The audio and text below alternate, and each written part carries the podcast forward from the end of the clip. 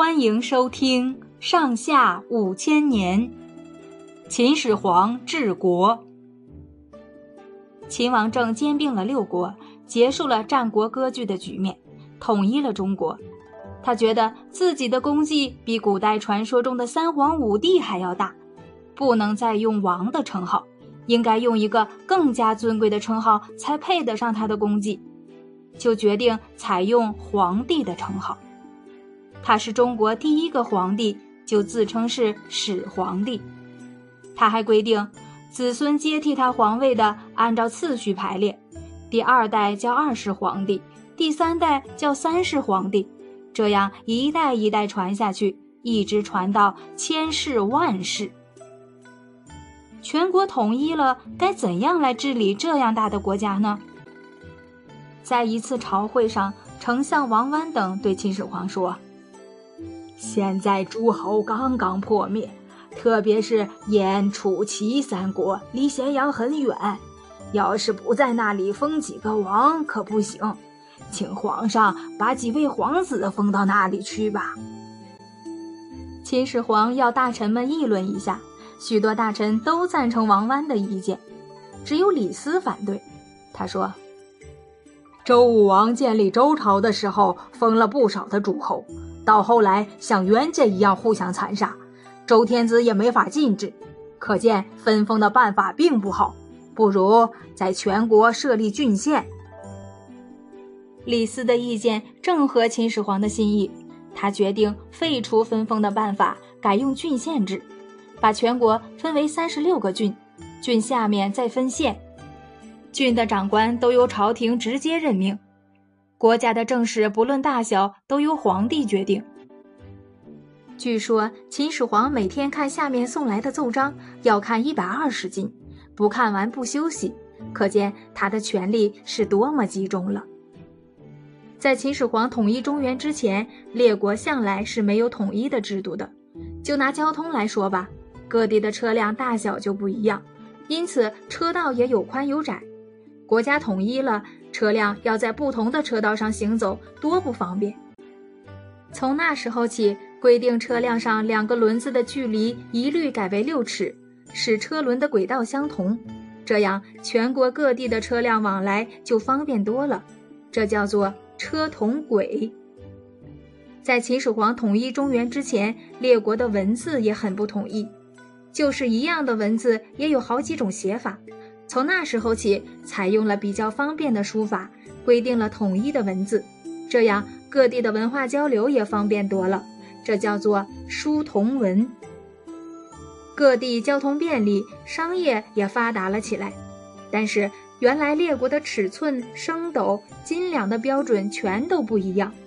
从那时候起，就又规定了全国用统一的度量衡制，这样。各地的买卖交换也没有困难了。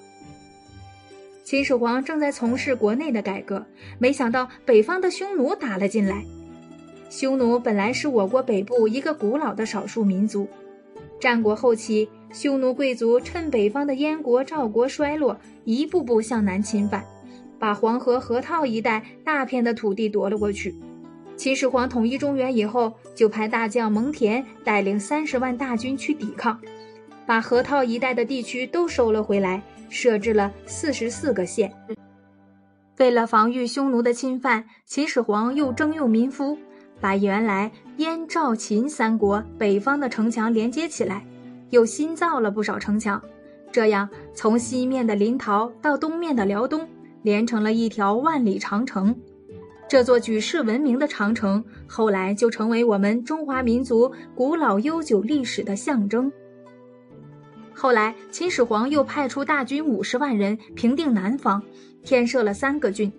第二年，蒙恬又打败了匈奴，又添了一个郡。这样，全国总共有四十个郡了。公元前二百一十三年，秦始皇因为开辟了国土，在咸阳宫里举行了一个庆祝宴会，许多大臣都赞颂秦始皇统一国家的功绩。博士淳于越却重新提出分封制度不能废除。他认为，不按照古代的规矩办事是行不通的。这时候，李斯已经做了丞相，秦始皇要听听他的意见。李斯说：“现在天下已经安定，法令统一，但是有一批读书人不学现在，却去学古代，对国家大事乱议论，在百姓中制造混乱。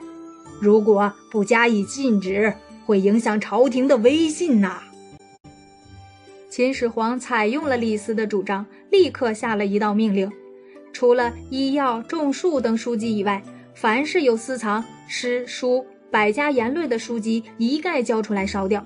谁要是在私下谈论这类书，办死罪；谁要是拿古代的制度来批评现在，就满门抄斩。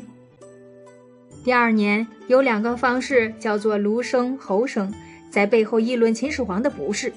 秦始皇得知这个情况，就派人去抓他们，他们却早已经逃跑了。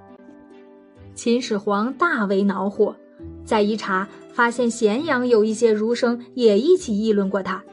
秦始皇把那些儒生抓来审问，儒生经不起拷打，又东拉西扯地供出一大批人来。秦始皇下令把那些犯禁严重的四百六十多个儒生都埋了。其余犯禁的就流放到边境去，这就是历史上所说的“焚书坑儒”事件。秦始皇正在火头上，大臣们谁也不敢劝他。他的大儿子扶苏认为这样处置儒生太严厉，恐怕引起全国人心不安，劝谏他不要这样做。可是这一来却触怒了秦始皇，就命令扶苏离开咸阳。到北方去和蒙恬一起守边疆。